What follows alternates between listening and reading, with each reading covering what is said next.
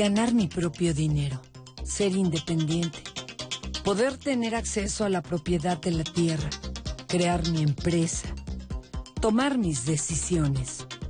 El acceso de las mujeres a recursos económicos les otorga libertad e independencia y esto no solo les permite cubrir sus necesidades y las de su familia, sino que además les ayuda a enfrentar contextos de violencia. De acuerdo con la UNESCO, la participación de las mujeres en el mercado laboral es fundamental para su empoderamiento social y económico, el cual les permitirá gestionar y decidir. Hoy, en Diálogos en Confianza, conozcamos más sobre cómo lograr la autonomía de las mujeres. ¿Cómo están? Muy buenos días. Ya estamos aquí en Diálogos en Confianza, pues como escucharon, con este tema tan importante para nosotras las mujeres, autonomía económica de la mujer. Espero se queden con nosotros, va a estar muy interesante. Y quiero saludar con muchísimo gusto a Istiel Caneda y a Lía Vadillo, que estarán alternando en la interpretación en lengua de señas mexicana. Muchas gracias, Istiel. Y también quiero saludar con muchísimo gusto a Anaí porque, perdóname, Natalia, perdóname, Natalia, ¿Cómo estás? Estarás muy pendiente. Disculpame, amiga, perdón. No pasa nada. Pues como siempre, muy contenta de estar contigo, con quien nos sigue a través de la señal del 11. Y le recuerdo que puede participar a través de cualquiera de nuestras redes sociales. Estamos en Facebook, en Twitter, en Instagram. Ahorita puede seguir el programa en vivo a través de YouTube. Y también le recuerdo que tenemos una línea telefónica, el 55 51 66 40 00. Le recuerdo que en el blog de diálogos en confianza queda guardada toda la información que se comparte a lo largo del programa. Así que participe para que juntos construyamos la conversación de hoy. Leti. Así es, Nati. Vamos a estar muy pendientes de todos sus comentarios y voy a presentar a nuestras invitadas el día de hoy de lujo. De lujo, va a ver usted. Voy a empezar con Claudia Revilla, directora general de la Red Nacional de Microfinanzas Pro Desarrollo. Bienvenida. Muchas gracias por invitarme y sobre todo por generar este panel que es fundamental en estos tiempos. Así es, fundamental, así, así como lo dices, Claudia. También saludo con muchísimo gusto a Raquel Ramírez Salgado, ella es doctora en Ciencias Políticas de la UNAM, actualmente es consultora de género para Wikimedia México. ¿Qué tal? Bienvenida, muchas gracias por estar aquí, Al Raquel. contrario, buenos días a todas. Gracias. También saludo con muchísimo gusto a la maestra Isabel Esquivel Ventura, consultora en políticas públicas y género. Hola, ¿qué Bienvenida. tal? Buen día, muchas gracias. Interesante tema, ¿no? Así es. Vamos a, vamos a ir más adelante y saludo también con muchísimo gusto y agradeciendo aquí su presencia a la maestra Yeli Edith Camacho Becerra. Ella es je- jefa de la jefatura de Unidad Departamental de Evaluación y Estadísticas de Género de la Secretaría de las Mujeres de la Ciudad de México. Bienvenida. Muchísimas gracias por la invitación. Es un honor para la Secretaría estar en este panel. El, El honor es nuestro que, esté, que estés aquí con nosotros. Vamos a ver para empezar esta siguiente cápsula.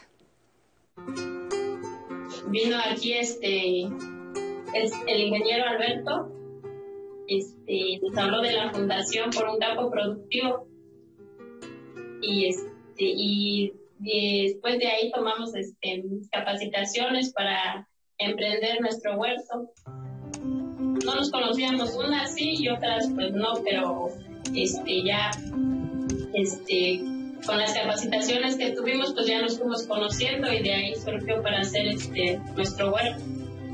Nos enseñaron a cómo germinar este una semilla y cómo preparar la tierra para sembrar, y medir el terreno y este sembrar por así cada planta. Yo me yo nunca pensé que pues se podía hacer un negocio con eso, pero ahorita ya lo vemos que sí. Mucha gente pues sí lo ve bien y hay, hay algunas personas que pues no, porque empiezan a criticar mucho muchas veces. Por ejemplo, ahorita nosotros que estuvimos tomando las capacitaciones, pues nos empiezan a decir que pues que porque no tenemos nada que hacer en nuestras casas. Pues yo le digo que quiero salir adelante y pues lo principal igual pues tener este verduras frescas que le podemos dar a nuestros hijos, o sea, uno mismo lo puede consumir y pues de ahí también, ahorita pues ya vemos que sí se puede ganar algo de dinero. Pues ha sido un poco así, un poco difícil, pero igual tomarnos el tiempo de un tiempo para y un tiempo para trabajar. En un día así, este, me levanto y me empiezo a hacer mis quehaceres para así terminar más temprano, lavar, este, hacer de comer para la familia y apartar un poquito de tiempo para ponernos a trabajar en nuestro huerto. Pues nosotros nos, nos podemos decir mujeres independientes por pues estamos trabajando, toda una mujer independiente es eso, que trabaja y que sale adelante con, por su familia.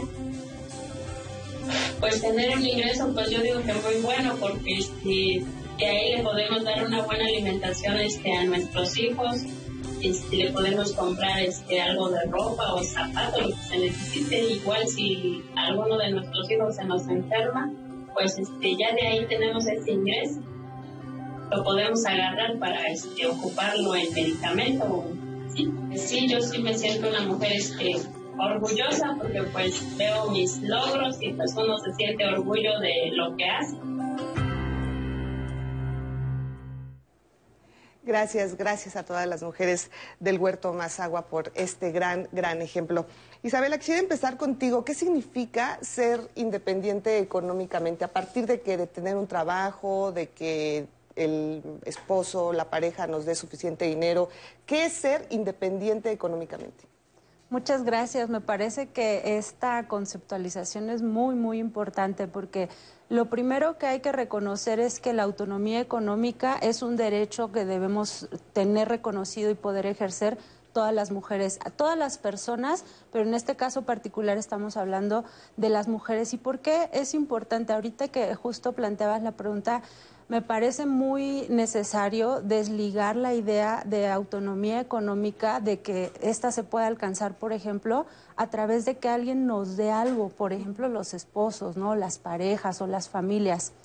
Eh, la autonomía económica de las mujeres, eh, a partir, por ejemplo, de definiciones como la de la CEPAL, nos dice que es la capacidad de poder generar nuestros propios ingresos para satisfacer nuestras necesidades.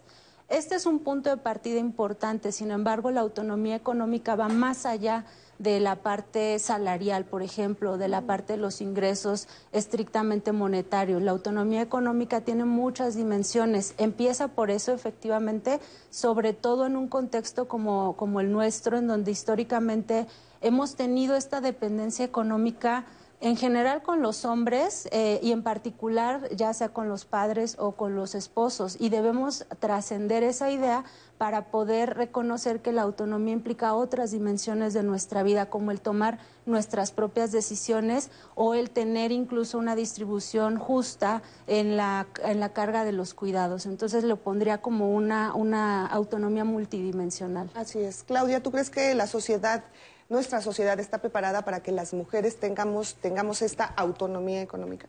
Pues quienes ya estamos preparadas somos las mujeres. Yo creo que somos quienes estamos dando ya este paso. Yo donde trabajo tenemos la, la fortuna de tener a más de 6 millones de mujeres microempresarias, indígenas muchas de ellas, y yo te partiría diciendo, cuando hablas de la autonomía, hay que dar un paso atrás, hay que hablar de la exclusión. Porque la autonomía, nadie nos ha dicho si tenemos autonomía para cuidar a los niños en nuestras casas. Parece que eso ya fue de cajón. La exclusión, y hoy que creo que pueden entendernos más cuando estamos en una pandemia que nos ha confinado, podríamos comprender en el caso de las microfinanzas que se enfocaron al tema de exclusión, y sobre todo quienes están más excluidas son las mujeres, por eso no nos extraña que estemos trabajando con mujeres, es que ellas siempre han estado confinadas. Por eso las microfinanzas han tenido que ir a las comunidades y a sus casas, tocar la puerta y decirle, en ciertas condiciones se tienen que organizar. Hay mucho que hacer todavía, muchísimo, pero yo lo que sí creo es que una mujer, una vez que tiene el control, que se empodera para tomar las decisiones de su vida, los círculos virtuosos que genera en términos ya de multidisciplinarios y de otras áreas, es fundamental. yo creo que lo más importante es que tomemos en cuenta este rol y que empujemos a más mujeres a que de veras vivan esta autonomía, porque para mí ahí está el cambio que este mundo, ya no México, necesita. Así es. Raquel, ¿tú qué opinas? Para las mujeres, ¿qué tan fácil o difícil nos es incorporarnos al mercado laboral? Bueno, yo voy a recuperar lo que ya eh, muy puntualmente compartieron ambas. Y es que eh, al hablar de autonomía, pues no podemos dejar de hablar de exclusión, pero tampoco de discriminación. Y entender que es eh, un eh, proceso estructural, que ha sido un proceso histórico, el cual tenemos que contextualizar sin duda, y que, bueno, va de la mano con una lucha de derechos, va con, de la mano con una forma de organización colectiva, y que entonces es muy importante reivindicar desde ahí, ¿no? Eh, es muy difícil para las mujeres incorporarse al trabajo y una vez que al trabajo remunerado, quiero decir, porque las mujeres históricamente hemos trabajado, ¿no? Eh, siempre. Eh, es muy complicado y una vez que estamos insertas en estos espacios de trabajo remunerado, pues vivimos otras formas de violencia, ¿no? Pienso en que no es coincidencia que recientemente, digo recientemente los últimos 10 años, 15 años es cada vez más visible el tema del acoso y el hostigamiento sexual, ¿no? Eh, la segregación laboral, la violencia económica. Entonces nos cuesta un montón de trabajo y cuando llegamos, aún así, se, vivimos otras formas de violencia y de exclusión. Así es. Y bueno, pues, Jelly, ¿tú qué opinas de todo esto? ¿Cómo que hay tantos obstáculos todavía para las mujeres? Por ejemplo, hablando de salarios, eh, pueden hacer lo mismo un hombre y una mujer y lamentablemente vemos que todavía en estos tiempos siguen ganando más los hombres. ¿Qué te parece toda esta situación? Creo que es importante no perder de vista el tema de la corresponsabilidad, porque finalmente si es un ejercicio individual el de la autonomía económica que transita por toda la experiencia territorial de las mujeres, sí tiene que ver con un tema de corresponsabilidad en diferentes esferas de la vida de las sociedades, de los países en su conjunto, ¿no? Las empresas, los gobiernos, y por supuesto los hogares, ¿no? Estas composiciones que son tan importantes y que no han dejado de evidenciar la permanente división sexual del trabajo, que es uno de los nudos estructurales de desigualdades en América Latina y el Caribe particularmente, y en México se evidencia a través de los datos que nos proporciona la cuenta satélite trabajo no remunerado, ¿no? Más mujeres haciendo más trabajo doméstico no remunerado y de cuidados. Así es. Tenemos justo también un sondeo donde preguntamos qué tan fácil o difícil ha sido acceder al mercado laboral. Si lo tenemos listo, podemos ir por él, con él, ¿sí? Vamos a verlo. Eh, no tan difícil es para nosotras. A veces hay un poquito de obstáculo, pero pues vamos, adelante. Pues muy difícil. Yo llevo desde mayo del año pasado sin conseguir empleo. Y pues yo creo que esta pandemia pues ha hecho peor el poder conseguir un empleo. Pues yo creo que ha sido difícil en mi caso porque de entrada pues este a la mujer siempre le, como que le exigen más, creo yo. Ahora con esto de la liberación femenina también te ponen como a la par del hombre, ¿no? hacer trabajos igual, entonces pues sí, de repente sí es difícil para uno poder este monetariamente también pues siempre es, por ser mujer te, te limitan un poquito más.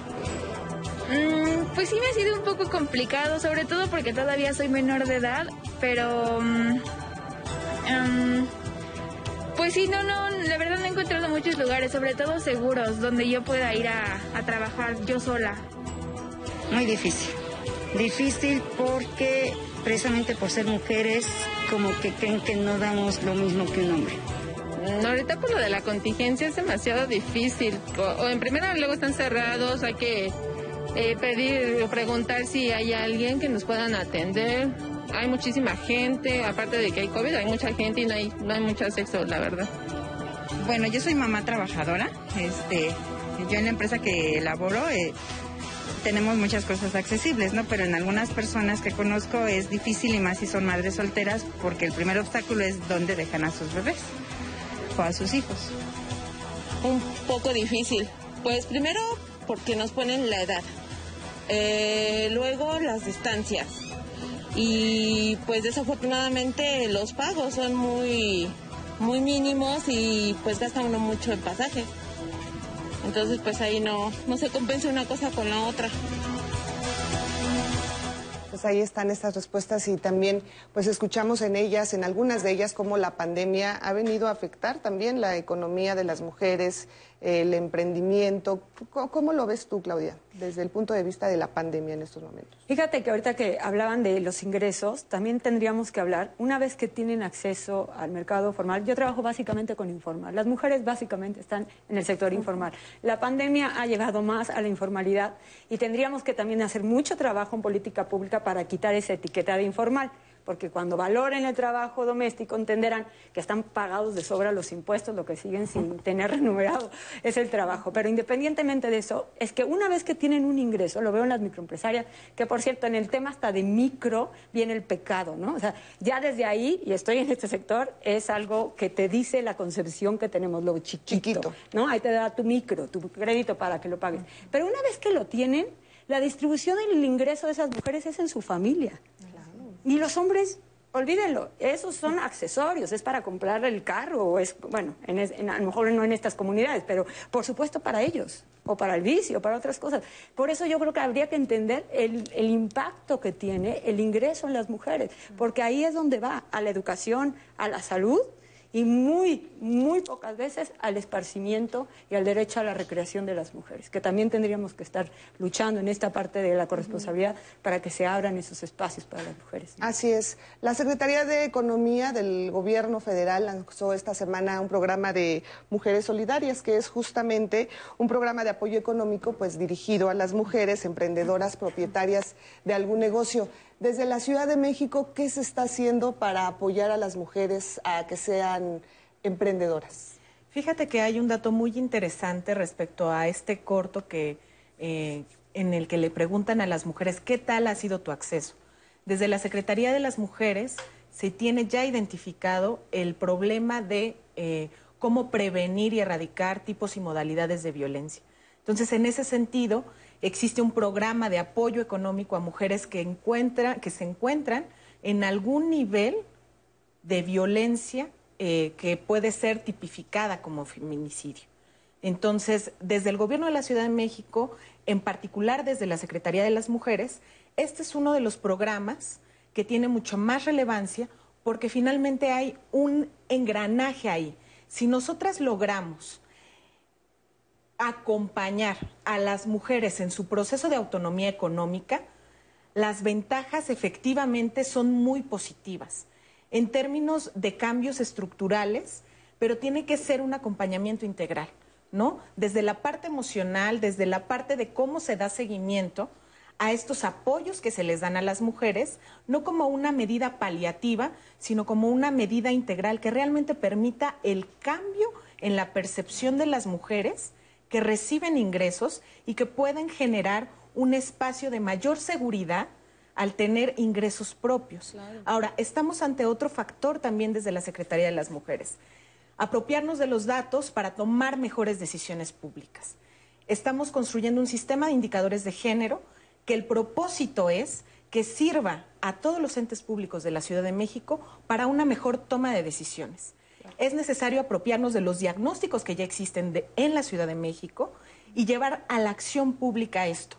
Porque no podemos estar tomando decisiones al azar sobre situaciones que van a afectar la vida de mujeres y niñas en la Ciudad de México. Sí, porque los datos ahí van a seguir, pero bueno, ¿qué se hace con esa información?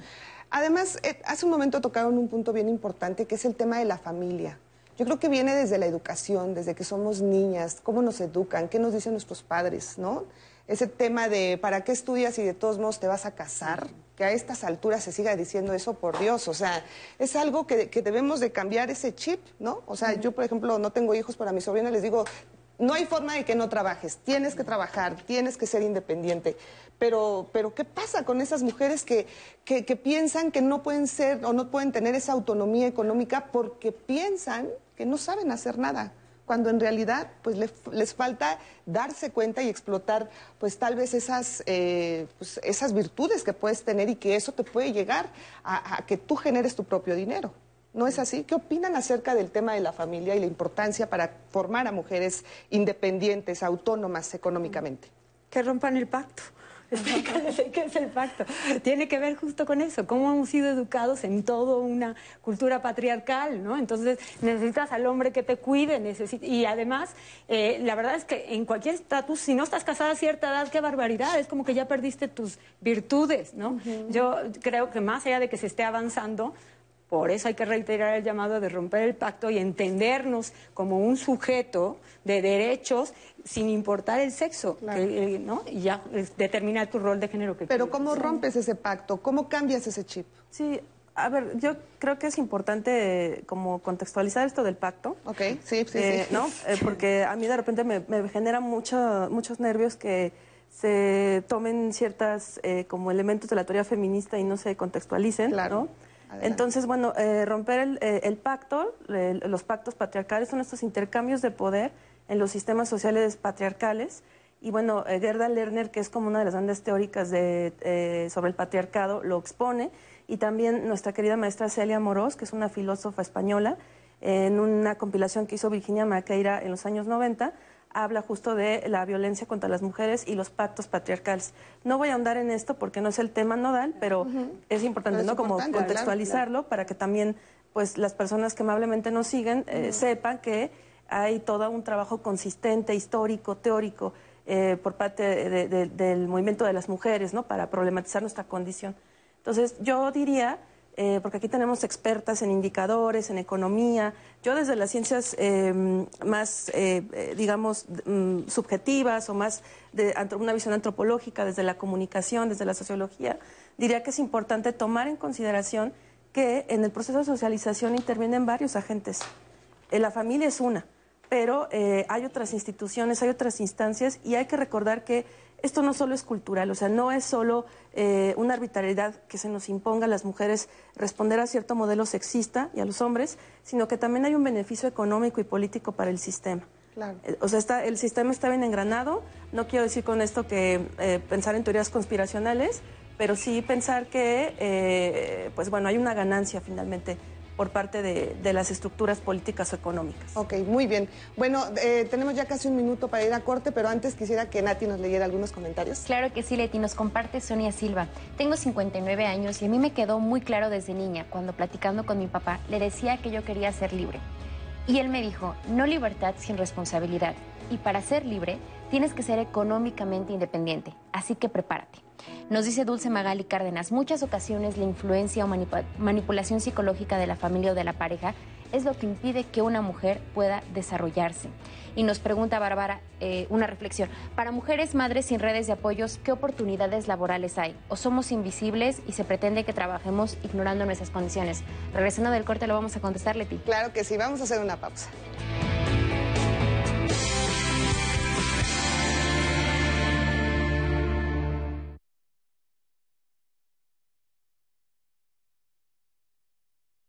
Antonio González Ortega desapareció en el municipio de Tijuana, Baja California, el 5 de febrero de 2008. Michael Freddy Vázquez Flores desapareció en el municipio de Tijuana, Baja California, el 3 de julio de 2008.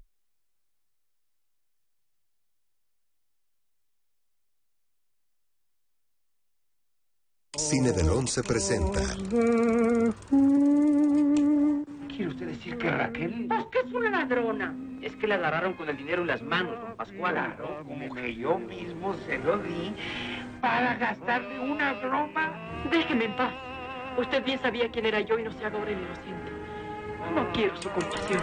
Ojos de Juventud con Joaquín Pardavé y Elsa Aguirre. Jueves al mediodía. La Secretaría de Salud reporta este 3 de marzo de 2021 que en México hay 49.627 casos activos y 152.580 casos sospechosos de COVID-19. 188.044 personas han fallecido y el 78.3% de los casos se ha recuperado. En esta temporada, sigue las indicaciones de las autoridades de salud. Quédate en casa, usa cubrebocas y lava tus manos frecuentemente. Y lava tus manos frecuentemente. Gobierno de México. Clasificación A. Contenido apto para todo público.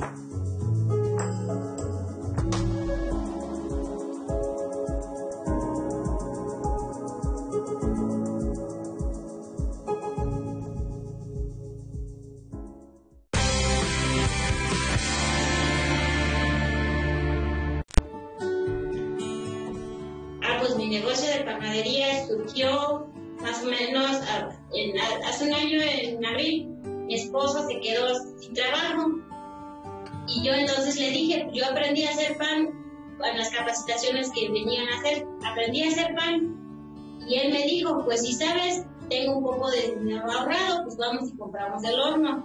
Le digo, sí, y compramos el horno y gracias a que él me apoyó, le echamos ganas. Y hasta ahorita ya tenemos nueve meses aproximadamente haciendo pan y aquí seguimos. en mi familia, en mi comunidad, las mujeres son admirables porque luchan para salir adelante, tanto como en familia como uno mismo. Hay personas que te dicen ánimo, échale ganas, y hay personas que no, no, les, no, no, te quieren ver que salgas adelante, que progreses, ellos te quieren ver en donde tú estás. Por ejemplo, antes las mujeres de aquí dependíamos del marido. Y ahorita, bueno, en mi persona, pues ahorita ya no dependo tanto de él, ya me gano mi propio ingreso de mí. Claro, tengo un ingreso propio significa echarle más ganas a salir adelante por mi familia. Para mí echarle ganas es seguir bueno, hacer pan, salir a vender, quizás un ingreso extra para, o sea, no esperar a que la clientela llegara en mi casa, sino que yo salgo a vender. Eso, pues, mi motivación es echarle ganas. Las cosas son difíciles al empezar, hay cosas difíciles, tropiezos, pero si le quieren echar ganas de salir adelante, ya como, en mí, antes lo, me estaba decepcionando, desanimando, pero dije, no, esto ya está y le tengo que echar ganas y voy a seguir adelante. Y así lo hice. Bueno, al principio, pues como que para mí era muy pesado. Para mí era muy pesado, muy pesado hacerlo. Mm, bueno, no cuento con máquinas y luego toda mano. Para mí era muy pesado hacerlo, pero después dije, no, ya empecé. Aquí estoy apoyando con mi pareja. Eh, un, un, ingreso más para mi familia, para que tengan mejor alimentación. A mis hijas les he enseñado que nada, nada es fácil, que todo es difícil y que hay que echarle ganas para salir adelante. Bueno, además de que se nos antojó muchísimo ese pancito que se ve que está delicioso, aquí hay un mensaje muy, muy importante. Bueno, la independencia económica de esta mujer, ¿no? Tan importante que no sea la receptora, sino la proveedora también para la familia. Y, lo que las hijas están recibiendo de ese gran ejemplo de la mamá, ¿no? De ser independientes. Ahora, yo quiero preguntarles, y creo que a propósito hay un, hay un testimonio acerca justo de, del empleo informal. Así es, nos preguntan aquí en redes que hace rato mencionábamos que las mujeres están mucho más presentes en el mercado informal. Nos dicen, ¿a qué se debe esto? A que la mujer socialmente y culturalmente se le delega más la labor doméstica y por eso no se puede insertar a un mercado formal. ¿Qué sucede con esto? Sí, yo sin duda, en primera, este, por supuesto obedece a un tema cultural, pero la otra es, volvemos al tema de las estructuras que se han generado. ¿No? Eh, en el caso de, zonas rurales, comunidades Chiapas, Oaxaca, lo que también queda claro es que las mujeres han tenido menos acceso a la educación. ¿Por qué? Porque efectivamente la mujer, como la que acabamos de ver, tiene que trabajar. Entonces la niña, desde esa edad, empieza a tener el rol del cuidado de los hermanitos, de cocinar, estar en casa. Eso por un lado. Y la otra es porque nunca hemos, en, la poca eh, acceso a derechos que hemos tenido, también ha estado el, no poder accesar a ciertos trabajos formales, en los que ya hablaban acá, pues de alguna manera, más allá de si es la mano que mece la cuna o no, es al propósito, se considera que el hombre es el que tiene merecido ese espacio. ¿no? Yo, yo vuelvo a lo mismo, lo que tendríamos que trabajar, y hablando de madres, ¿no? ¿Qué hago yo si estoy trabajando? El tema del cuidado, es que cuando tengamos pensado en trabajos formales, pensemos en las cadenas de cuidado, ¿no? Pensemos en los horarios, pensemos en sus responsabilidades, pero compartidas, no de la mujer, del de, el, cuidado de los hijos ya pareja, eh, mujer, mujer, hombre, mujer, eh, lo que sea, en el sentido de, una familia mucho más integrada. Eh, yo, yo vuelvo a lo mismo, finalmente, hoy, y cada vez se va a ver más, las mujeres están en lo informal, en los servicios, en las cadenas de valor, pero si vamos también a hablar de empleo y sobre todo en estos cambios mundiales, los servicios son los que tienen más futuro. ¿eh? A lo mejor los trabajos que estamos pensando formales son los que van en decadencia y creo que ahí es donde podemos remontar también el valor del trabajo de las mujeres. Sí, pero al, al, tú como mujer quererte insertar en el mercado laboral, pues te das cuenta que pues que sí, tienes muchas desventajas desde los horarios. A veces te dicen, ¿tiene hijos? No. No, no, no, porque no va a estar aquí al 100. Ay, no, es mujer. Ay, o sea, siempre te enfrentas y pareciera que el mercado laboral está hecho para los hombres. ¿Y qué pasa ahí? A mí me gustaría precisamente comentar eh, y poner siempre mucho énfasis en este tema de las estructuras que se ha hablado, porque hay ocasiones que se populariza mucho esta idea romantizada como de las madres eh, que hacen todos los esfuerzos para sacar adelante a hijas e hijos, a, familias enteras, salir adelante incluso eh, por sí mismas, incluso de, situaciones de violencia que son muy difíciles de salir. Y se empieza como a romantizar esta idea, entonces como de, es que claro, si se quiere, se puede, y, y claro, hay una parte de cierto en eso, pero eh, eso ayuda mucho a que se invisibilice la responsabilidad de las estructuras y del el papel que tenemos toda la sociedad alrededor, porque no se trata de que la autonomía eh, en general y particularmente la autonomía económica exista o no exista solamente en función de que las mujeres nos demos cuenta o no. O sea, hay todo este entramado alrededor que está operando para mandarnos estos mensajes de que nuestro rol, el estereotipo de, de, lo que se entiende que somos las mujeres, nos está indicando todo el tiempo que nuestro lugar es en la casa, que no debemos trabajar, que si trabajamos es porque fracasamos en el tema de pareja y no tenemos alguien que nos mantenga. Todo eso son roles, estereotipos asignados que terminan siendo muy injustos y al final se individualiza en las mujeres la responsabilidad de tener que sortear toda esta estructura de desigualdades e injusticias y se nos deja toda esa carga que además cuando logramos salir, digamos, en el mejor de los casos, a eh, tener un trabajo remunerado o tener mejores condiciones en general, no nos podemos quitar justamente esa sobrecarga de cuidados de la cual no se están haciendo corresponsables los otros agentes. Efectivamente. Ahora, también mencionaste un punto muy importante que es eh, la autonomía de, económica de las mujeres. Bueno, puede evitar situaciones de violencia. Y ahí tenemos también comentarios sí, acerca de de hecho, Leti, nos hacen llegar un testimonio en el que una mujer nos comparte su experiencia y nos dice que la autonomía económica es tan importante que a veces es el factor determinante que permite que una mujer salga de un círculo de violencia. Ella nos cuenta que tuvo una pareja que comenzó con violencia psicológica. Al pasar el tiempo comenzó la violencia económica porque ella dependía al 100% de esta persona. Y una vez que ella decide eh, terminar esta relación o salir con sus hijas de, esta, de este círculo, dice que el factor decisivo fue que ella dependía de su pareja. Entonces fue un proceso sumamente difícil porque al no tener autonomía económica, para ella fue aún más difícil salir de la violencia. Por supuesto, lo logra, pero sí dice que es muy importante y el mensaje que le quiere dar a las mujeres que nos ven es que luchen por su autonomía económica. Sí, me parece que es muy importante no perder de vista estas responsabilidades que tenemos cada uno de los grupos ¿no? que conformamos esta sociedad.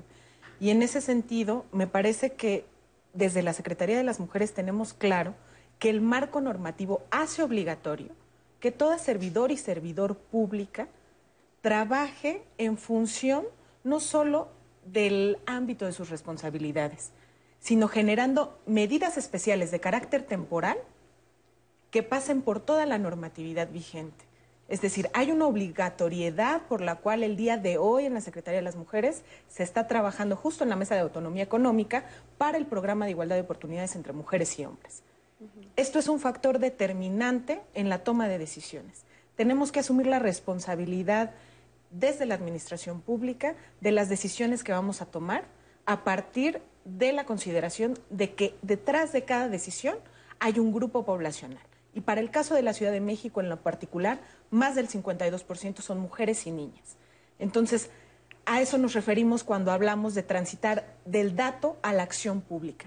Necesitamos asumir esta responsabilidad para transitar a una real transversalización de la perspectiva de género y feminista, por supuesto, porque detrás de cada una de estas acciones hay muchas mujeres feministas en las administraciones poniendo cara a ciertas temáticas como movilidad urbana, como autonomía económica, como el tema de las violencias, que son fundamentales para ir cambiando como la forma en la que nos relacionamos desde lo público, desde los hogares y desde las reflexiones que sin duda han sido el aporte sustantivo para todos los espacios eh, de género en las instituciones.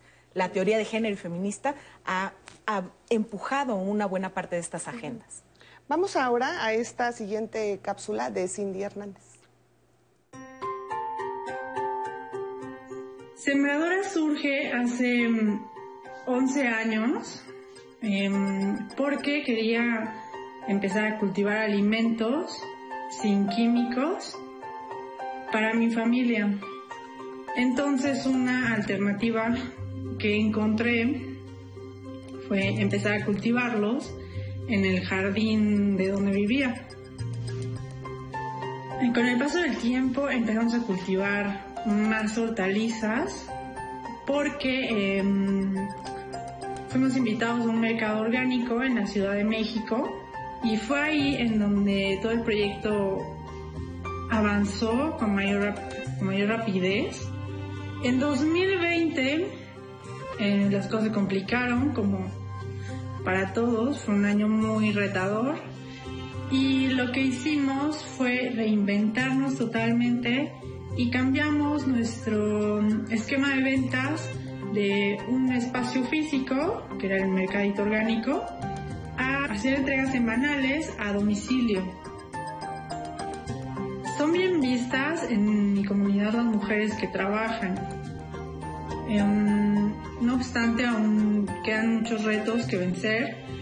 Eh, por ejemplo, que los salarios sean iguales o que las mujeres tengan acceso a determinados cargos.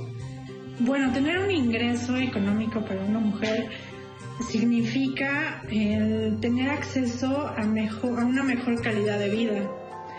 Eso es súper importante porque en mi comunidad, la, bueno, la gran mayoría de mujeres dependen de su pareja y eso las ve limitadas para poder desarrollarse personal y profesionalmente. A todas las personas que están pensando en emprender un negocio, lo que yo les sugiero es una receta muy sencilla que, que he aprendido a lo largo de estos años. Escribir tus objetivos, eh, puede ser uno o tres objetivos, los que tú quieras.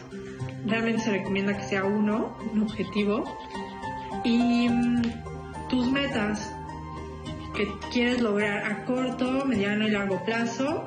Y a partir de esas metas puedes escribir eh, las acciones específicas para llegar a ellas. Gracias, muchas gracias a Cindy, a Cindy Hernández. Y bueno, hablamos y, hemos escuchado mucho, creo que está muy de moda el empoderamiento de la mujer y que hay que ser mujeres empoderadas. Yo les quiero preguntar, ¿el empoderamiento comienza con la autonomía económica? ¿Qué relación tiene? Y para empezar, ¿qué es ser empoderada? Tiene una relación muy cercana, sin embargo, también a mí me genera nerviosismo cómo se ha pervertido eh, la categoría empoderamiento de las mujeres. Entonces yo, eh, no es ni femenino, no es el empoderamiento de la mujer, no es el empoderamiento económico. No, ahora explicaré a qué me refiero. Es la categoría de nombrarla de forma correcta, es empoderamiento de las mujeres porque tiene un componente colectivo. Eh, voy a tratar de historizar brevemente de qué va como la propuesta del empoderamiento porque incluso hasta en, ciertos sectores de discusión feminista genera como cierto ruido la palabra, pero tiene que ver justo con eh, esta, mm, esta toma irresponsable de categorías sin contextualizarlas. El empoderamiento de las mujeres no se puede entender sin eh, la institucionalización del feminismo, por decirlo así, que empieza en el 75, en 1975, y que empieza con dos modelos, primero mujeres en el desarrollo y después género en el desarrollo. Fueron como dos programas de intervención que se contrastaron eh, hubo críticas porque se les tachaba al, primero sobre todo de asistencialista y que en realidad no estaba problematizando la estructura eh, ni estos factores que no son individuales nada más como tú lo dijiste muy de manera muy puntual y que no se le tiene que responsabilizar a las mujeres no únicamente de, esta tarea sin embargo me parece que eh, hay un cambio importante en los años 80 sobre todo cuando mujeres que no vienen precisamente o que no están insertas en espacios en países occidentales empiezan a generar metodologías de trabajo colectivo. Pienso en el caso de países como Sri Lanka, como la India, eh, Birmania, también incluso en América Latina, hay eh, trabajo bien interesante. ¿no? Eh, están teóricas muy potentes sobre el empoderamiento de las mujeres. yo les recomiendo desde América Latina Magdalena León, Marcela Lagarde, Y también otra autora muy importante que tiene además trabajo, mucho trabajo de base eh, con eh, procesos de, eh, digamos, autonomía económica, pero también con procesos educativos, que es la doctora Nelly Stomquist, y que ahí cerraré con esto. ¿Por qué me refiero que es integral? Recuperar también esto que decía Heli. La doctora Stromquist habla de cuatro componentes mínimos para el empoderamiento de las mujeres. Tomarlo como un proceso, pero también como un objetivo. Entonces, la, la doctora nos dice, el primer componente es de orden cognitivo. Es decir, necesitamos tener estas cifras, estos datos duros que son tan importantes para contextualizar la desigualdad y entender que es, eh, un problema estructural. ¿no? ¿Qué va a llevar eh, este componente cognitivo? Pues justo entender que por ser mujeres vivimos en esta, en esta desigualdad, inmersas en esta desigualdad. Después viene el componente psicológico, que tiene que ver con un trabajo más de orden subjetivo, es decir, la adquisición de la autoconfianza, ¿no? Eh, desmontar los estereotipos sexistas. Viene después el componente económico, que tiene que ver con eh, el acceso a, los recursos, materiales, al trabajo remunerado, dependiendo del contexto y las necesidades. Y el último componente es el político.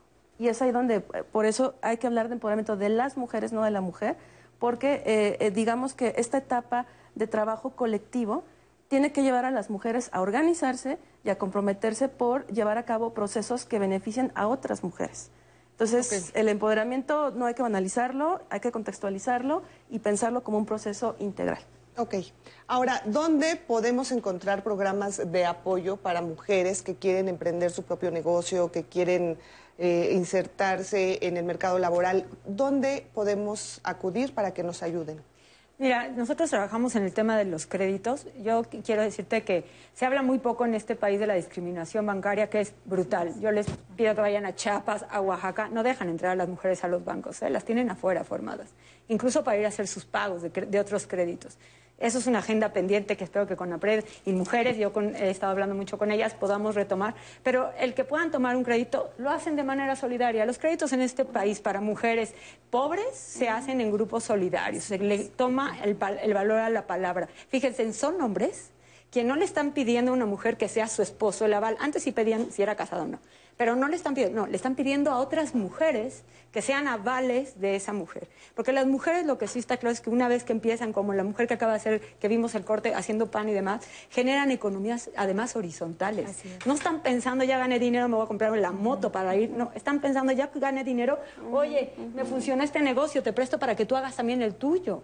O sea, esas son las cadenas solidarias, creo que es parte de ese empoderamiento. A lo mejor cuando vas a, a, trabajar con mujeres en San Mateo, con los chamulas, es muy complicada esta palabra, quizás con decirles, la, la, la, vida, tu vida, tú llevas las riendas de tu vida, nadie más. Claro. Y no es para ti lo que no te hace feliz, y eso tiene que ver con estereotipos, y eso tiene que ver con, porque todas sabemos cuando no somos felices, hacemos un montón de cosas que no somos felices. Entonces, a lo mejor el lenguaje, también para, este, para las mujeres que están en, en, en campo, eh, y que están en comunidades, lo tenemos que ir aterrizando. Hay políticas públicas que hay que aplaudir. Hoy tienes un banco como FIRA, que es de temas rurales, que lanzó el primer bono de género. Y en plena pandemia es el primer bono que triplifica lo que se esperaba captar. ¿Por qué? Porque se creen las mujeres. Lo que pasa es que necesitamos trabajar de manera colectiva y cambiar las estructuras una vez más. ¿no? Oigan, y necesitamos creérnoslas también nosotras. Por ¿no? supuesto. Porque Por supuesto. Eh, de repente no sé si, si, si, concuerdan conmigo, pero hay muchas mujeres que hasta sentimos como pena el salir a trabajar porque sentimos que no estamos cumpliendo con ese rol de mamá, de esposa, o que si sales a trabajar es como un permiso que tú tienes, pero regresando del trabajo, pues todavía tienes que llegar a hacer actividades de niños, de cocina, de limpieza. Tienes Entonces, que compensar. Tienes que compensar exactamente ese tiempo pues, que te están dando para salir a trabajar y para bueno, ¿cuántas mujeres ocultan realmente lo que ganan por ese temor de que eh, tu pareja, bueno, pues se sienta mal de que sepa que ganas más, más que él o de que hasta te quiera ahí pues manejar el dinero, ¿no? Entonces es, es creérnoslas nosotros y bueno, pues como dicen, empoderarnos, pero en, sí. en todos y los... trabajar con la violencia claro. contra las mujeres, es un factor claro, importante. Ojo con eso. Bueno, vamos a la siguiente cápsula, después vamos a una pausa y regresamos con más de este tema. Regresamos. Somos una firma mexicana, estamos conformadas por mujeres que están en diferentes partes de la República Mexicana y pues tenemos como objetivo la generación de ingresos partiendo de iniciativas que promueven pues el orgullo por el folclore de México. Surge en, el 2017 y surge con el objetivo de ofrecer a las mujeres pues la oportunidad de disfrutar el rol de ser mamá y el rol eh, también de ser autosuficiente económicamente a través del autoempleo o bien el empleo. Una mujer independiente para nosotras es eh, la mujer que toma la decisión de hacer uso de todas sus fortalezas y todas sus debilidades para hacer de sus sueños una realidad. Para nosotras, eh, tener un ingreso pues significa la posibilidad de ver realizados tus objetivos. Ser autónomas económicamente pues significa una forma de empoderar a las mujeres en su día a día. Lo hacemos impulsando proyectos de emprendimiento, lo hacemos impulsando a otros emprendedores y a otras mujeres que desean generar ingresos a través de iniciativas que impulsan precisamente el orgullo y el amor por México. A todas las mujeres y todos los hombres que desean emprender ahora en tiempos de pandemia, por supuesto que también es posible. Y pues yo creo que lo importante es que identifiquen algo que les apasione, que reconozcan una necesidad o que la creen, que planeen muy bien cómo satisfacer dicha necesidad y bueno, que después establezcan los pasos para ejecutarlo y que no lo piensen tanto, que se atrevan.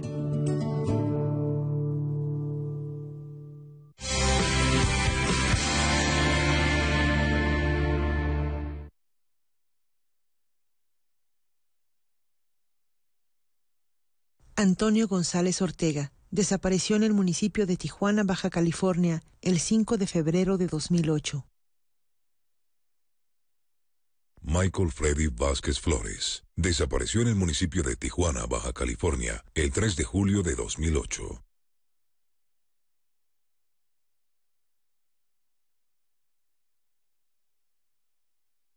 El 2020 fue el año del cambio, pero no del que esperábamos. Cambiamos nuestra forma de estudiar, trabajar y salir. Cambiamos para sobrevivir, para salir adelante. En unos meses estoy segura de que juntas vamos a cambiar a quienes hoy están tomando malas decisiones, porque ellos no cambiaron. Se quedaron en el pasado y eso le está haciendo mucho daño al país. Sigamos cambiando por el bien de México.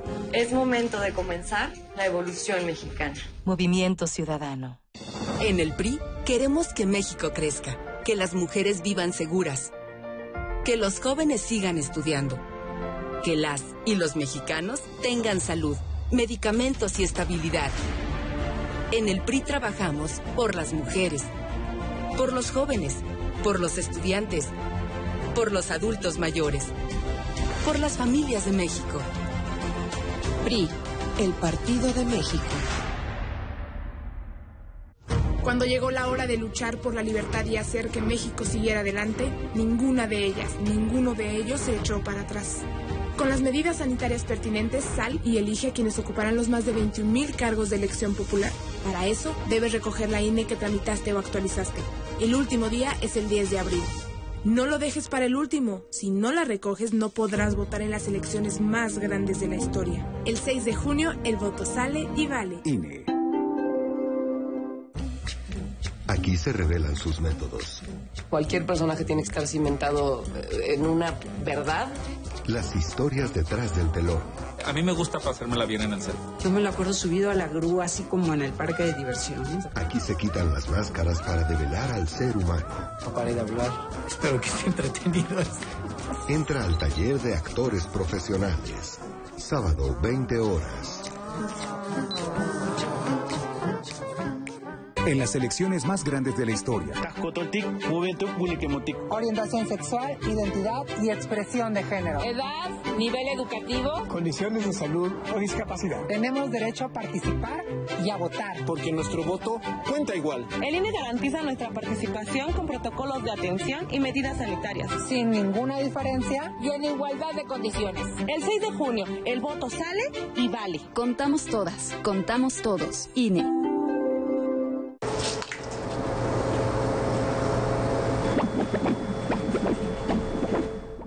Entonces, ¿qué va a ser, doctora?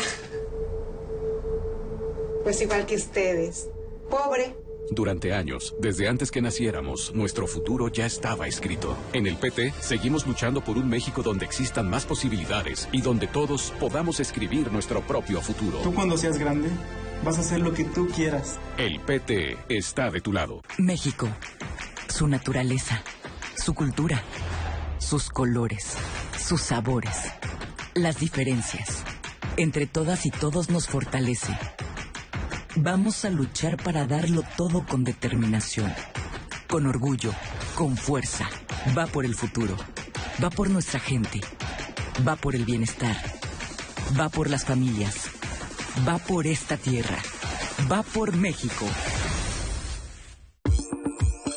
Lunes a domingo, 11 Noticias te ofrece sus espacios. De la mañana hasta el anochecer tenemos información confiable. Cada hora te llevamos los últimos acontecimientos. Con el sello que nos distingue. Somos Prestigio Informativo. En Chamuco TV estamos aterrados porque nos están haciendo una auditoría. Es ni más ni menos que Munadura Buchaín, auditora forense experta, que estuvo en la Auditoría Superior de la Federación. La de de veras, no la de ahora. Y esta auditada va a ser el jueves a las 8 de la noche por Canal 11. Chamuco TV, jueves, 20 horas.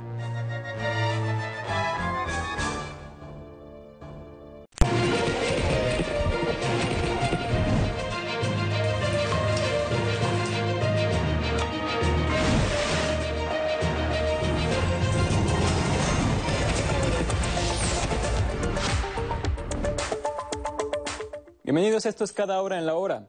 De cara a las elecciones del 6 de junio, el presidente Andrés Manuel López Obrador anunció un plan de protección para aspirantes y candidatos a fin de garantizar que los comicios se desarrollen de manera libre y transparente. Va a haber protección. Se está eh, hablando con los gobernadores para que haya una acción conjunta de protección, sobre todo a candidatos a presidentes municipales. La protección tiene que ser voluntaria, aceptada, porque no puede ser una intromisión por la fuerza a un proceso electoral. Refirió que las entidades donde hay más actos de violencia política son Oaxaca, Guanajuato, Veracruz, Guerrero, Morelos, Baja California y Jalisco. Este jueves el Frente Frío 39, que se encuentra estacionario en el oriente del Golfo de México, interaccionará con un canal de baja presión, lo que provocará lluvias fuertes en Chiapas, Oaxaca, Veracruz, Tabasco y la península de Yucatán, pronostica el Servicio Meteorológico Nacional. En contraste, un sistema de alta presión mantendrá la onda de calor sobre entidades del occidente, centro y sur del país. En el Valle de México se espera ambiente cálido por la tarde, sin probabilidad de lluvias, con una temperatura máxima de 30 grados Celsius. En el mundo, un sismo de magnitud 6.9 sacudió este jueves el norte de Nueva Zelanda, por lo que se emitió una alerta de tsunami. Las autoridades pidieron a la población trasladarse a zonas altas y alejadas de la costa, dada la intensidad del terremoto. El sismo ocurrió a una profundidad de 10 kilómetros en las costas de la isla norte del país. La ciudad principal más cercana del epicentro es Gisborne, de más de 35 mil habitantes. Y en la cultura, el Centro de la Imagen reabre sus instalaciones con las exposiciones Espectografías de Tomás Casademunt, Recetario para la Memoria de Sara Gómez Lucini y Creación en Movimiento de integrantes del programa de jóvenes creadores. Estas muestras se podrán, visitar de miércoles a domingo de 11 a 17 horas con las medidas sanitarias correspondientes y un aforo de 20%. Es todo en cada hora en la hora. Les recuerdo que en punto de las 12 del día lo esperamos con más información del acontecer nacional e internacional. Sigan la señal del 11.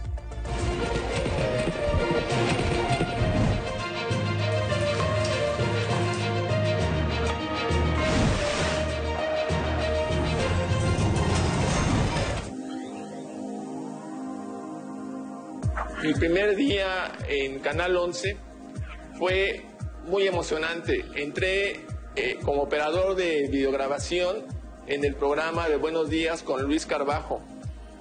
Fue mi primera experiencia en un en la televisión, en un programa en vivo, gracias a la comunidad de Canal 11 por ser una gran familia. Sí, solamente tengo que decirles que para mí fue, es y será un gran honor trabajar en Canal 11. Seguimos trabajando como el primer día. lo que son las cosas.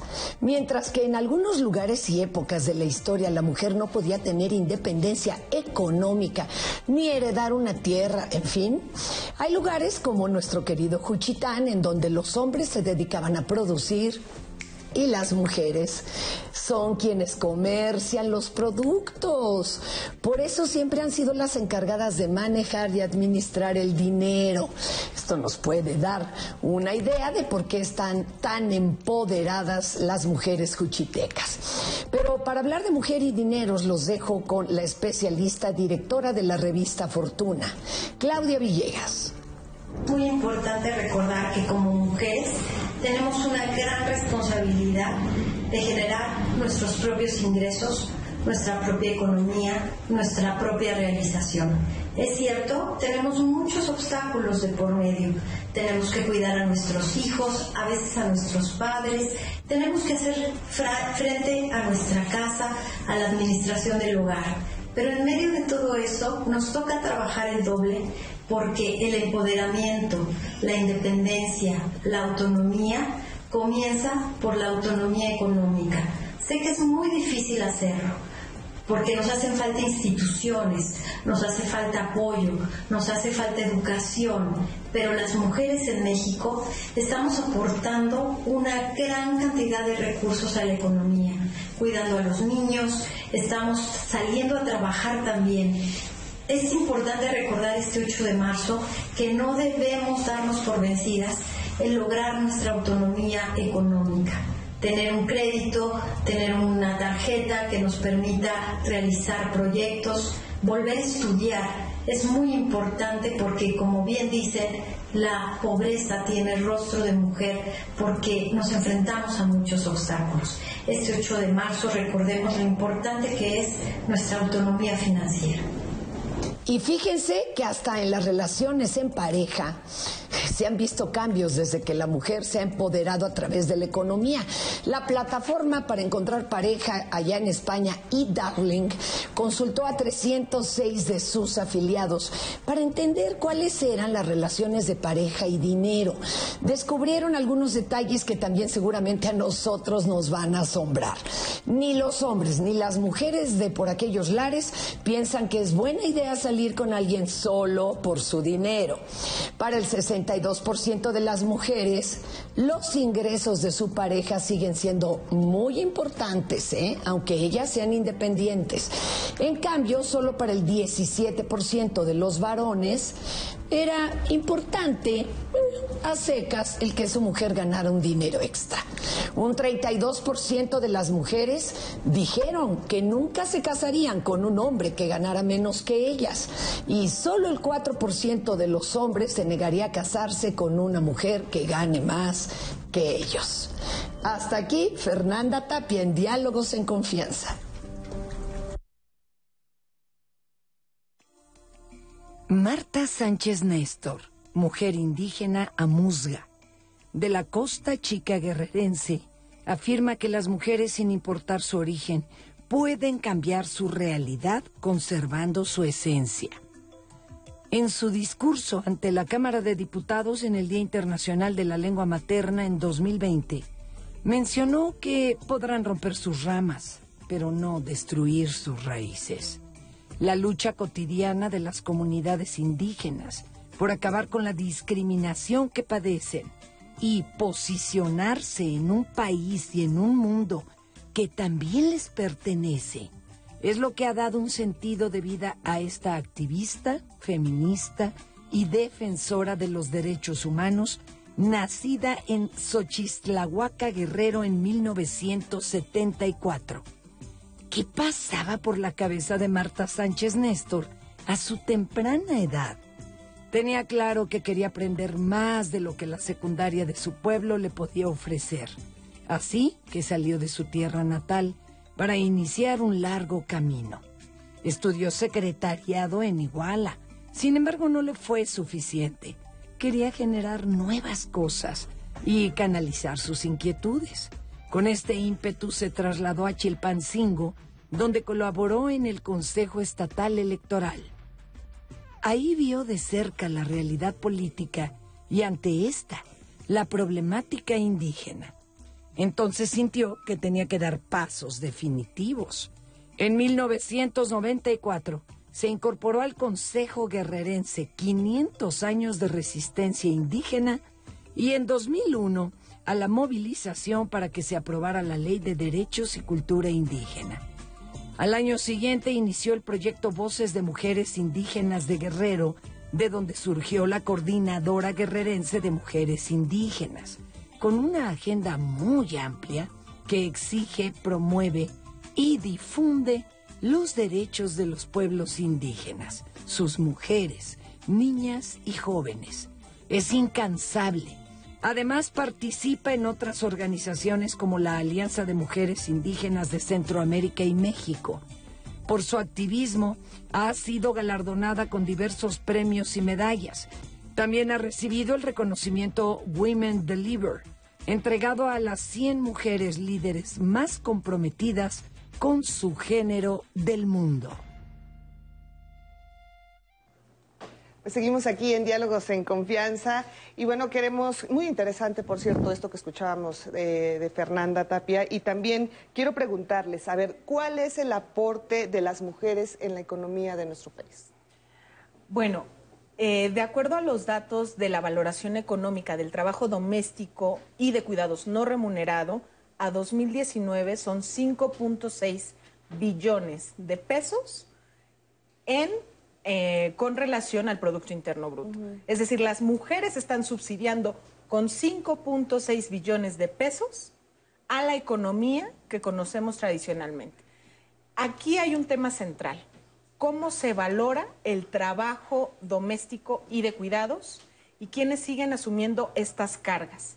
Porque las mujeres aún estando en el espacio público, como estamos todas nosotras, realizamos más horas de, estos trabajos que restan al tiempo libre en el que podemos potenciar nuestros talentos, descansar y hacer otro tipo de actividades que para nuestro bienestar implican valores agregados, ¿no? Entonces, en ese sentido, creo que es bien, bien importante repensar el ciclo fiscal, los sistemas financieros, desde una perspectiva feminista y de género, porque sin duda la distribución de los ingresos es diferenciada cuando son las mujeres las que tienen en su poder esta posibilidad de administrar los recursos. Pero ojo ahí, ¿no? Que no nos entrampemos con estos temas. Creo que es bien necesario revisar en los niveles macro y micro cómo está la asignación del presupuesto a nivel del país y a nivel de la Ciudad de México. Menos del 0.08% se destina a actividades que tienen que ver con el logro de la igualdad sustantiva y la garantía de derechos.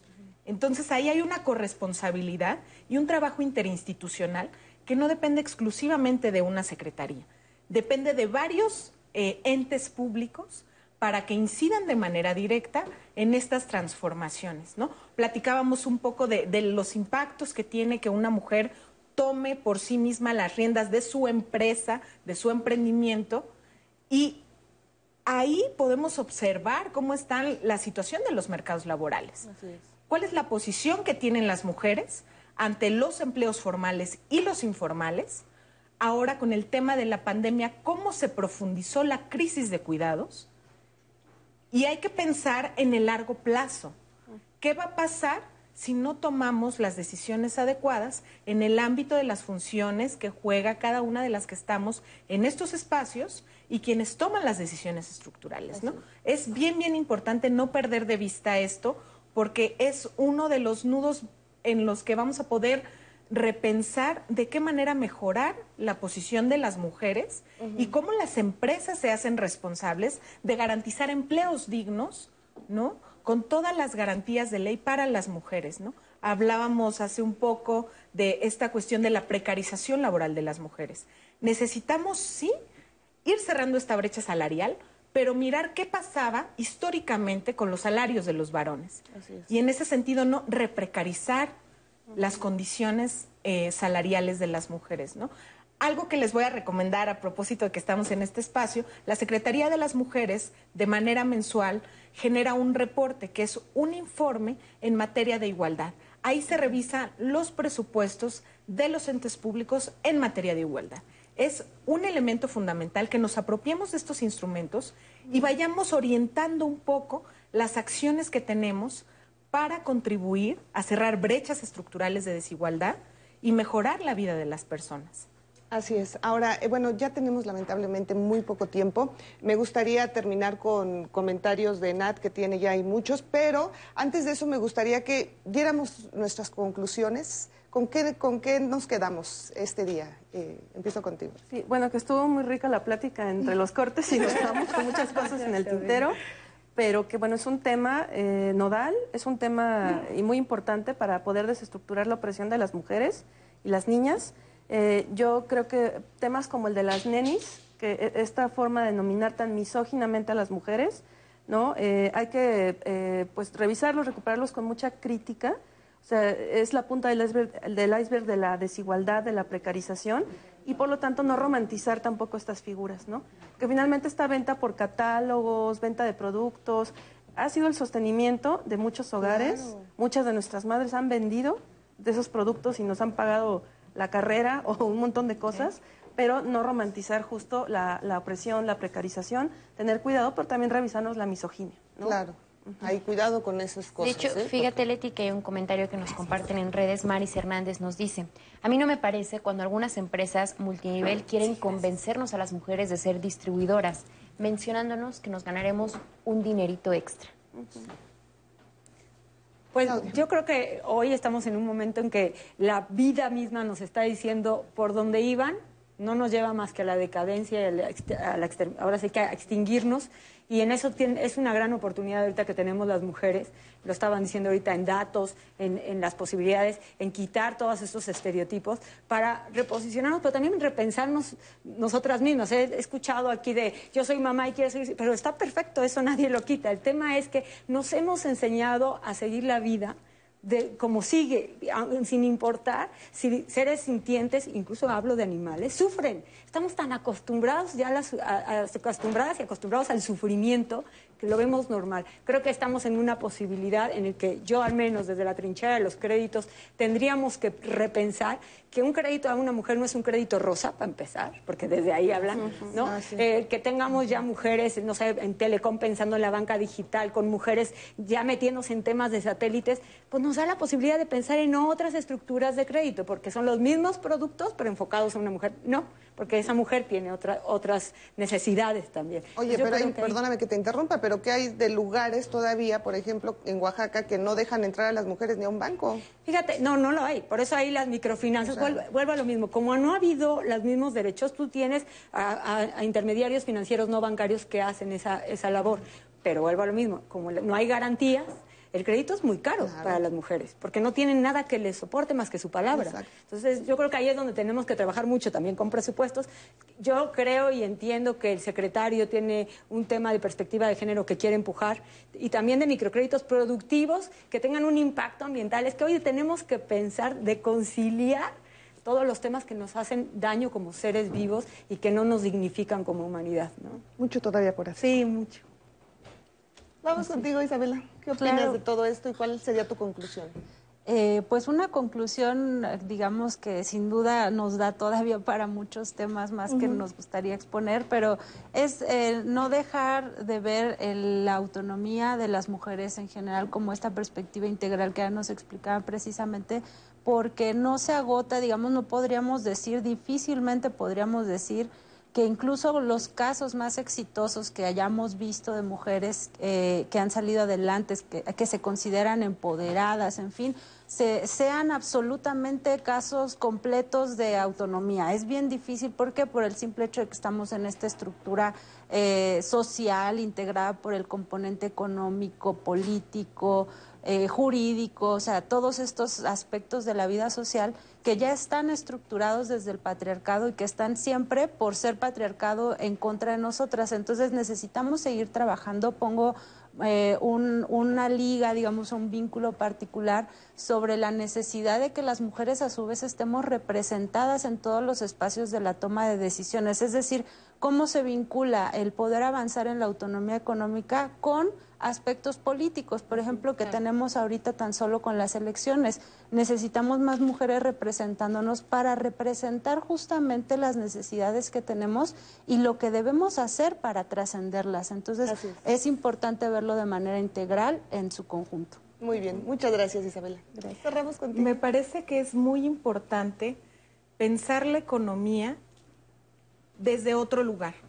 Y este otro lugar nos invita sin duda a mirar la crisis de cuidados que subsiste el día de hoy, pero por otro lado a tomar decisiones con base en las evidencias que estamos observando. Hay una situación que pasa con el tema de la autonomía de las mujeres. Es indispensable que sea un ejercicio individual que beneficie de manera colectiva a las sociedades. Así es. Invertir en las mujeres es una buena opción, pero también hay que tomar decisiones en el ámbito de la política pública. Muy bien. Bueno, pues yo les quiero agradecer a las cuatro por estar aquí. Gracias, gracias por todo lo que aprendimos en este programa. Nati, ahorita si nos da tiempo regresamos con más eh, comentarios y demás, que tenemos muchísimos. Y bueno, mientras saludo con muchísimo, muchísimo gusto a Andrés Castuera. ¿Qué nos tienes el día de hoy, Andrés? Buenos días. Hola, ¿qué tal? Amigos y amigas de Diálogos de Confianza, pues en un programa tan especial como el de hoy, teatro no podía quedarse a un lado. Y por eso hemos preparado este especial para hablar de cómo han logrado las mujeres artistas, las mujeres creadoras de la escena, la autonomía económica y lo importante que es para este gremio poder lograrlo. Así que, si me acompañan, vamos a ver este especial de autonomía económica de las mujeres creadoras de arte teatral. ¿Me acompaña? La importancia de lograr como mujer artista la autonomía económica es tener la libertad para desarrollar, crear y enfocarte en esos proyectos que aporten calidad de vida emocional y social, además de que nos permite un mejor desarrollo personal. En México, la mayoría de las artistas tenemos que trabajar en otras cosas para tener un sustento y estabilidad económica y así continuar. Si a eso le sumamos que hay mujeres que son madres o madres solteras, pues eso todavía lo dificulta más. Es muy complicado que las mujeres del campo del teatro y de las artes podamos lograr la autonomía. En nuestro país, pues es un sector de élite muy competido. Es indispensable para nosotras tener pues una economía libre, ser económicamente independientes para poder seguir en esta vanguardia de prepararnos, de seguir tomando cursos, talleres que nos permitan seguir siendo no solamente mejores artistas, mejores seres, más preparadas. En México las condiciones hoy en día y desde siempre, más en estas épocas pandémicas, no son las más favorables para alcanzar la independencia económica, es cierto, pero hay muchas otras mujeres que nos inspiran, que sí lo han logrado y son la punta de lanza que van abriendo este camino para que otras lo sigamos. También es cuestión de tener mucha paciencia, mucha fortaleza, resiliencia, mucho, mucha garra, mucho empuje, mucho corazón. Y aunque a veces afuera tenemos que sortear muchos trabajos para seguir con este estandarte del arte, bien lo vale. Vale la pena porque esto que hacemos es nuestra pasión y es, es nuestra vida. En el teatro, tú podrías, eh, con esta independencia económica, generar tus propios espacios de trabajo, crear tus propios colectivos, llevar a cabo tus propias investigaciones, darle vida a tus propios montajes o tus propias obras de teatro, sin tener que depender de nadie más. Y esto hace que las mujeres podamos ocupar cada vez más y más y más espacios dentro del ámbito teatral creo que en México sí se puede. Sí se puede hacer eso. yo he visto a muchas mujeres, amigas, a compañeras, a personas con las que he trabajado, que lo han logrado, que, que son independientes y que viven solamente del teatro o de la actuación o de la dirección y, y pueden eh, ejercer sus deseos así, libremente. A mí la importancia de lograr una independencia económica como mujer artista es básica. ¿Por qué? Porque al lograr esta independencia se te abre la posibilidad de que tú elijas los proyectos que quieras hacer y no aceptes todo lo que se te puede proponer o presentar. ¿A qué voy? A que en el momento en el que a ti te dan un proyecto, puedes leerlo, analizarlo, decidir si el personaje te gusta, si el proyecto te gusta, para hacerlo y no decir que sí nada más por una necesidad económica. También puedes producir y crear tu propio obra de teatro, tu propio contenido para internet, tu propio programa, lo que tú desees sin depender de absolutamente nadie. Aunque el mundo diga que no, aunque el teatro diga que no, aunque las artes digan que no, eh, nosotros tenemos que hacer de ese lugar un lugar habitable, un lugar eh, económicamente accesible y tenemos que luchar por nuestro lugar en esos espacios. También creo que un gran enemigo de las mujeres es la obediencia. El pensar en este teatro vertical donde la figura del director es eh, intocable, la opinión del director es inapelable. Y ahí es donde nosotros tenemos que ser desobedientes. Ese sería mi consejo. Ser desobedientes en el mejor sentido de la palabra, exponer nuestras ideas, defender nuestros puntos de vista y si no son respetados, irnos. Sin lugar a dudas, interesantes todos los puntos de vista. Todo lo que hay alrededor de la creación teatral. Muy difícil dedicarse a cualquiera de las artes en este país. Pero el teatro y con todo lo que ha sucedido, bueno, le da un acento más. Pero hemos visto estos ejemplos de mujeres exitosas en las artes escénicas. Nos vemos aquí en este espacio de teatro mexicano la próxima semana con el tema Mujeres líderes en el teatro. Hasta entonces.